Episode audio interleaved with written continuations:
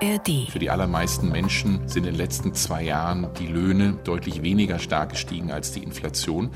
Deshalb heißt es heute, stehen die allermeisten Menschen in Deutschland da und haben weniger Kaufkraft mit ihrem Einkommen als noch vor zwei Jahren. Günstige Gaspreise, viele verfügbare Fachkräfte, exzellente Infrastruktur. Diese Gleichung, die die Standortqualität Deutschlands ausgemacht hat, stimmt an vielen Punkten so nicht mehr.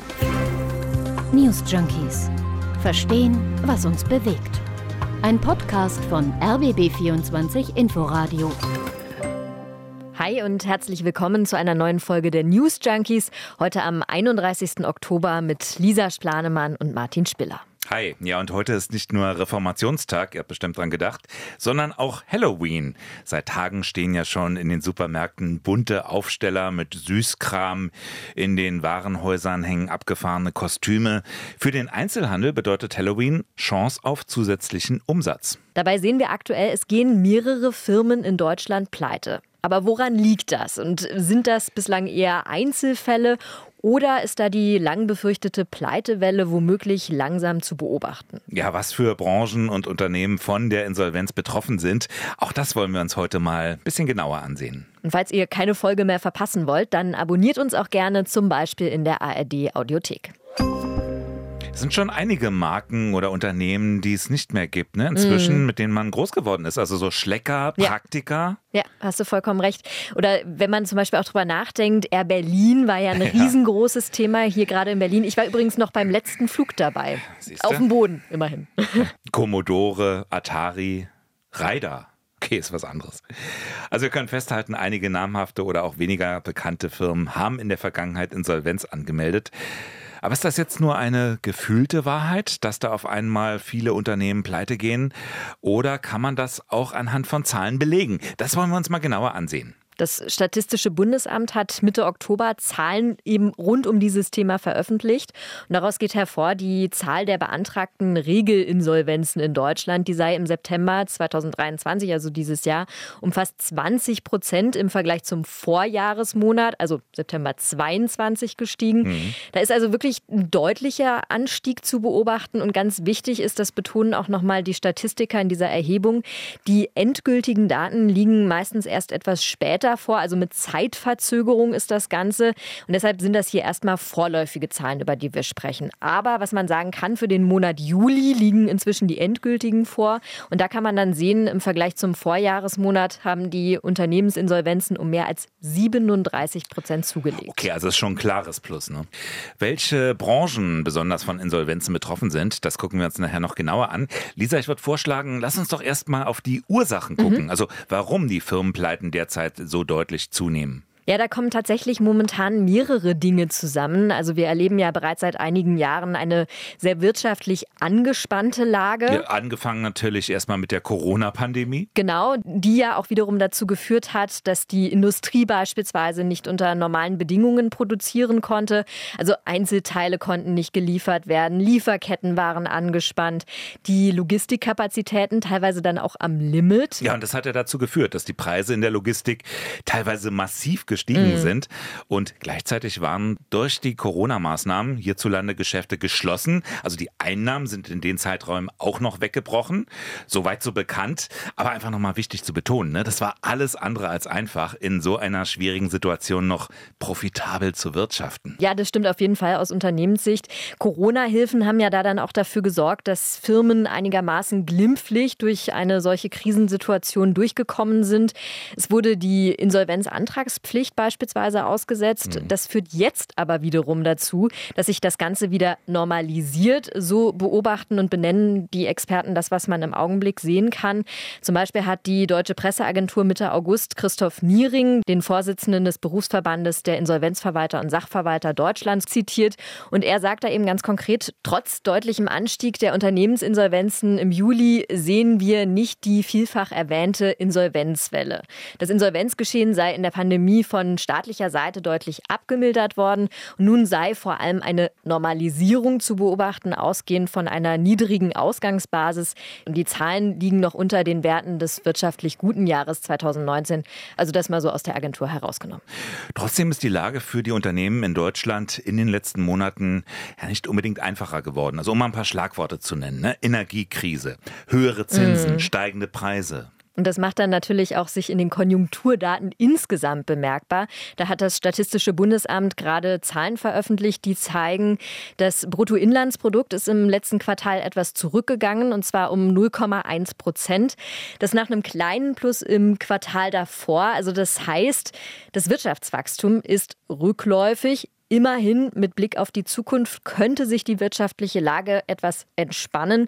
Gestern früh war Marcel Fratscher, der Präsident des Deutschen Instituts für Wirtschaftsforschung im RBB 24 Inforadio im Interview und er sagt, die Prognosen seien vorsichtig optimistisch. Wir rechnen um 1% 1,2 Prozent Wachstum.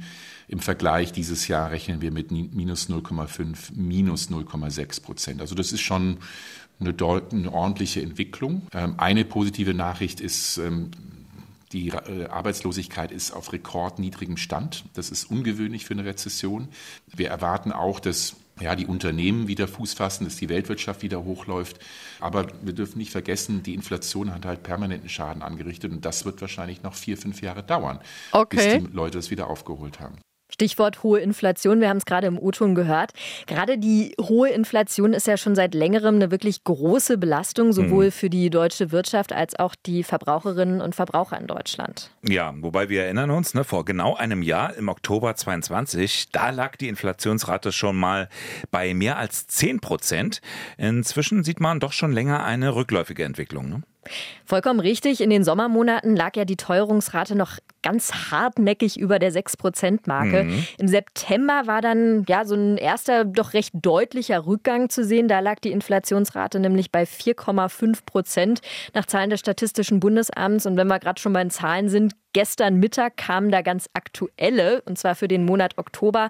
Im Oktober war die Inflationsrate nach ersten Schätzungen bei 3,8 Prozent. Ja, also erneut ein Rückgang. Äh, Marcel Fratscher, Präsident des Deutschen Instituts für Wirtschaftsforschung, der hat im RBB 24 Inforadio auch gesagt, dass die Inflation insgesamt sinkt, sei für die Verbraucher erstmal eine gute Nachricht. Aber wir dürfen Inflation nicht mit Preisen verwechseln.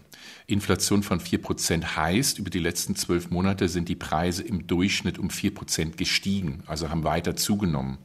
Und ja, ein Punkt ist ganz wichtig, ähm, nämlich was ist mit ihren Löhnen passiert. Äh, und für die allermeisten Menschen sind in den letzten zwei Jahren die Löhne, also das Einkommen, was sie monatlich haben, deutlich weniger stark gestiegen als die Inflation. Deshalb heißt es heute, stehen die allermeisten Menschen in Deutschland da und haben weniger Kaufkraft mit ihrem Einkommen als noch vor zwei Jahren. Also ähm, die Situation wird weniger schlecht, aber gut ist sie natürlich nicht. Genau, also zusammengefasst, durch die hohe Inflation in Deutschland ist die Kaufkraft gesunken. Und das heißt, die Menschen haben insgesamt weniger Geld zur Verfügung und bekommen für ihren Euro auch noch weniger. Und da spielt eine ganz wichtige Rolle die Preise für Nahrungsmittel. Die würden die Kaufkraft der privaten Haushalte in Deutschland schwächen und dafür sorgen, dass der private Konsum in diesem Jahr hm. keine Stütze der Konjunktur sein werde. So schätzen es die Konsumforscher des GfK Marktforschungsinstituts ein. Und was jetzt dann noch hinzukommt zusätzlich ist, dass äh, die Menschen gerade hier in Deutschland ihr Geld lieber beisammenhalten, gerade in Krisensituationen wie beispielsweise auch zuletzt der Corona-Pandemie zwischenzeitlich zu beobachten. Ja, die Deutschen, die ohnehin gerne sparen und weniger große Ausgaben tätigen, wobei Nahrungsmittel muss natürlich auch jeder kaufen. Aber das wiederum bekommen nicht nur die Menschen, sondern auch die Unternehmen zu spüren. Das sind ja Einnahmen, die zum Beispiel dem Einzelhandel wegbrechen. Wir kommen noch darauf zurück. Wenn man jetzt diese gesamtwirtschaftliche Entwicklung beobachtet, über die wir gerade gesprochen, also von der Corona-Pandemie über die Energiekrise bis hin zur hohen Inflation, der dadurch sinkenden Kaufkraft, dann wird ganz deutlich, viele Unternehmen in Deutschland befinden sich zurzeit in einer schwierigen Ausgangslage. Ja, und dann ist es ja nur logisch, dass auch Firmen Insolvenz anmelden, auch wenn, das müssen wir an dieser Stelle nochmal betonen, auch wenn sich das aus Expertensicht auf einem noch relativ überschaubaren Niveau bewegt. Genau unterhalb der Ebene der Gesamtwirtschaft müssen wir das jetzt mal auf die einzelnen Branchen aufschlüsseln. Ja, wobei man dazu sagen muss, jede Branche ist betroffen von der Inflation. Mhm. Also die eben dargestellten Probleme, die gelten erstmal für alle. Ja, vollkommen richtig. Aber natürlich müssen nicht überall gleichermaßen viele Unternehmen Insolvenz beantragen. Auch da können wir nochmal auf die Zahlen gucken. Mhm. Die meisten Insolvenzen, je 10.000 Unternehmen, entfielen auf die Bereiche Verkehr und Lagerei und die sonstigen wirtschaftlichen Dienstleistungen, also zum Beispiel Zeitarbeitsfirmen mit jeweils acht Fällen. Das sind die Zahlen vom Statistischen Bundesamt und darauf folgt dann das Baugewerbe mit rund sieben Fällen pro 10.000 Unternehmen. Ja, die Baubranche, die leidet natürlich unter teuren Baukrediten, zum Beispiel auch unter zu viel Bürokratie. Ja, die Folge sind eben leere Auftragsbücher. Übrigens auch nochmal interessant darauf zu schauen, die geringste Insolvenzhäufigkeit mit 0,6 Insolvenzen je 10.000 Unternehmen gab es in der Energieversorgung. Ja, war es auch kein Wunder. Ne? Also ich meine, Energie wird äh, mehr denn je gebraucht, auch wegen des Krieges in der Ukraine.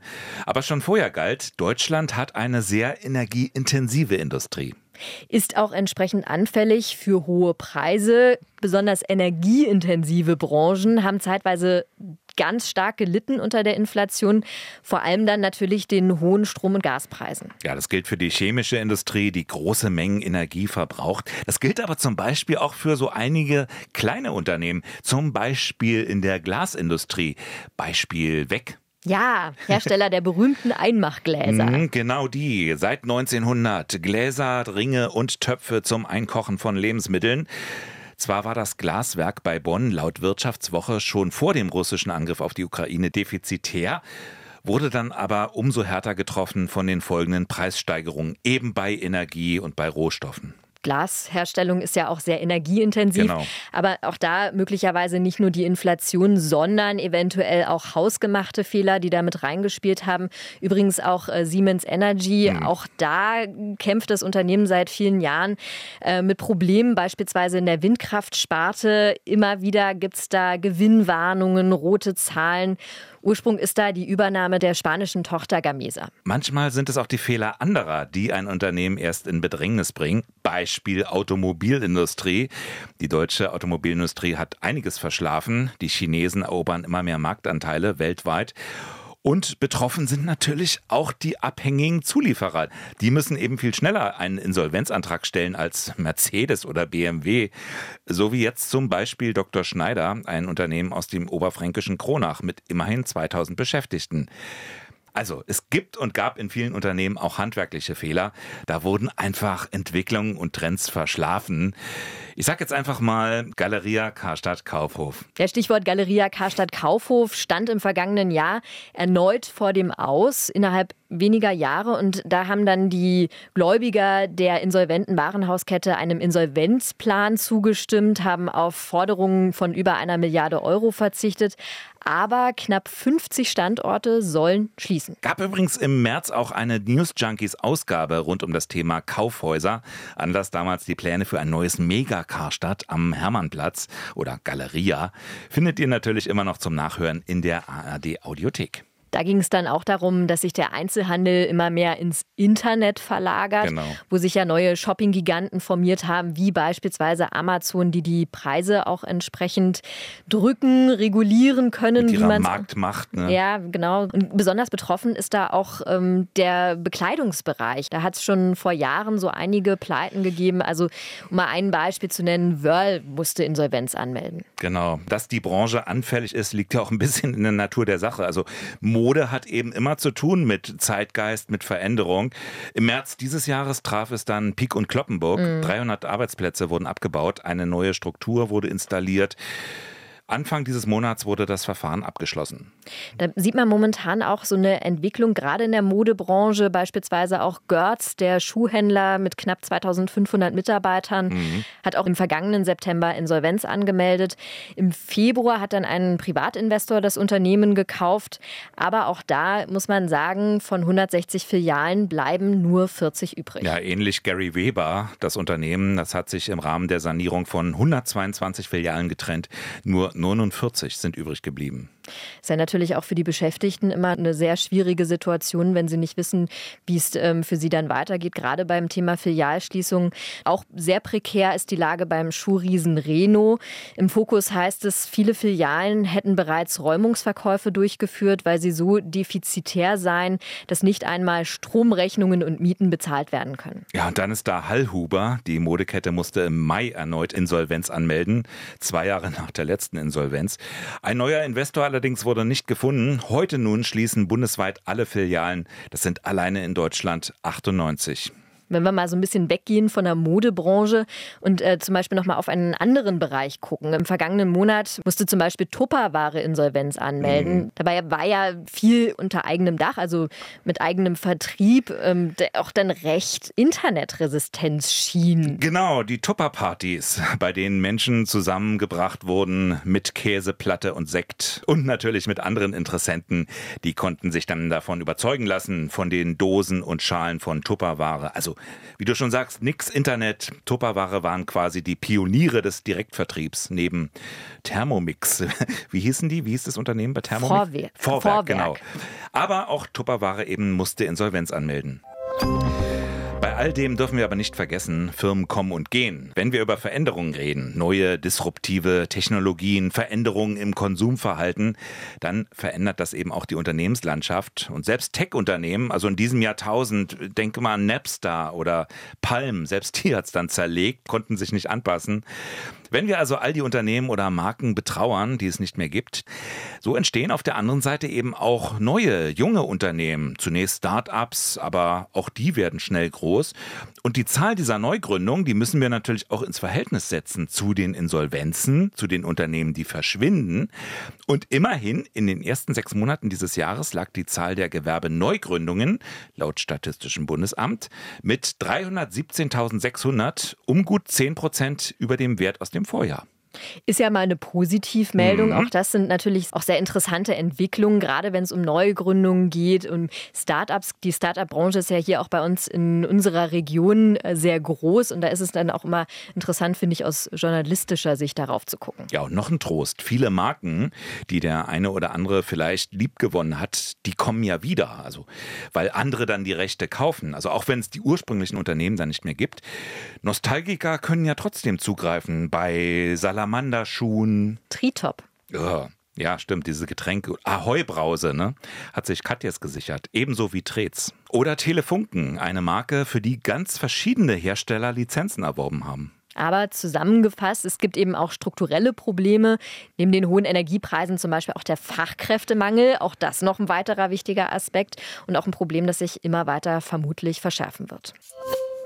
Heute also erstmal Halloween, also zumindest die Kürbisindustrie, die boomt. Du hast ja am Anfang auch angesprochen, Süßwaren, die momentan in den Supermärkten zu finden, also beispielsweise auch mhm. Nahrungsmittel, die in diesen Tagen boomen Absolut. Können. Also und wenn wir immer von trüben Aussichten für die Wirtschaft reden, zum Ende des Jahres hin freuen wir uns ja jetzt erstmal auf das Weihnachtsgeschäft und um das so richtig ins Laufen zu kriegen, gibt es vorher noch den Black Friday oder die Black Week sogar. Das sind ja auch übrigens die zwei umsatzstärksten Monate des Jahres, Echt? gerade für den Einzelhandel. Also wird es jetzt nochmal ab November, Dezember besonders wichtig aus Sicht des Einzelhandels, wie die Geschäfte da laufen. Muss ich ja auch immer was Neues überlegen. Irgendwann ist auch der Effekt vom Valentinstag verpufft und die Mancherie sind dann auch schon wieder in der Sommerpause. Das war's auf jeden Fall für heute. Die News Junkies gibt's auch morgen wieder. Du bist auch morgen wieder dabei. Ich bin auch morgen wieder da. Wir hören uns auch irgendwann wieder. Ciao. Bis dann, tschüss. News Junkies Verstehen, was uns bewegt. Ein Podcast von RBB24 Inforadio. Wir lieben das Warum.